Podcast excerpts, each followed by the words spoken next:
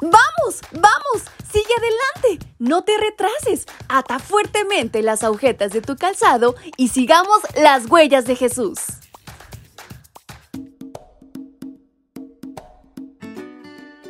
Hola, chicos y chicas, ¿cómo están en esta mañana? Espero se encuentren muy bien, pero sobre todo muy felices y contentos por una oportunidad más que Dios nos ha regalado.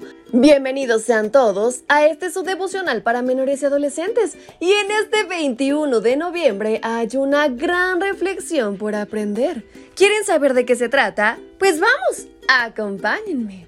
Y esta lleva por título Proverbios.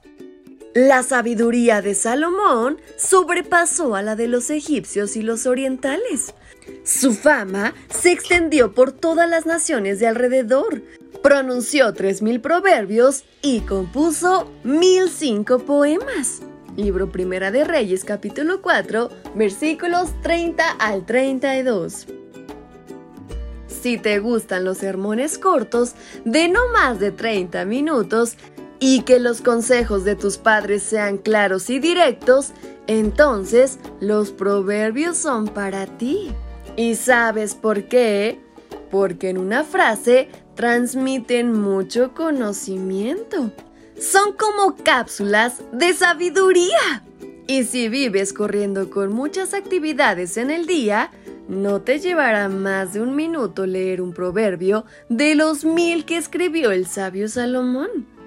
Dios le dio sabiduría a Salomón y lo inspiró a escribir mediante dichos o refranes. En aquella época no había libros como los que hoy conocemos. Había rollos. Pero solo las personas consideradas que en este caso eran importantes podían tenerlos porque eran escasos. Entonces, casi todos los conocimientos se transmitían oralmente, es decir, hablando.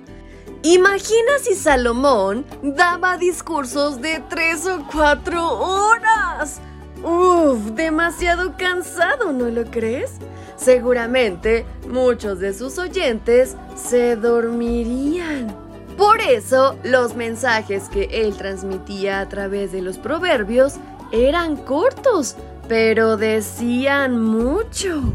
La mayoría de los proverbios hace comparaciones con elementos que conocemos o vemos diariamente. Así son más fáciles de recordar. Por ejemplo, en Proverbios 1, 8 y 9 dice, Hijo mío, atiende la instrucción de tu padre y no abandones la enseñanza de tu madre, pues serán para ti como un bello adorno, como un collar o una corona. Esto quiere decir que los consejos que te dan tus padres son muy valiosos y no debes ignorarlos. Así que, ¿qué te parece la siguiente invitación? Leer un proverbio cada día y pedirle a Dios que te ayude a obedecer esos sabios consejos. ¿Aceptas la invitación? Medita en ello, pero sin duda será lo mejor. Y con estas palabras en mente es como nos despedimos de nuestra reflexión. Su amiga Fabi espera que hayan aprendido bastante, pero que sobre todo la invitación y todo consejo que en ella se menciona lo lleven a la práctica. ¡Hasta pronto!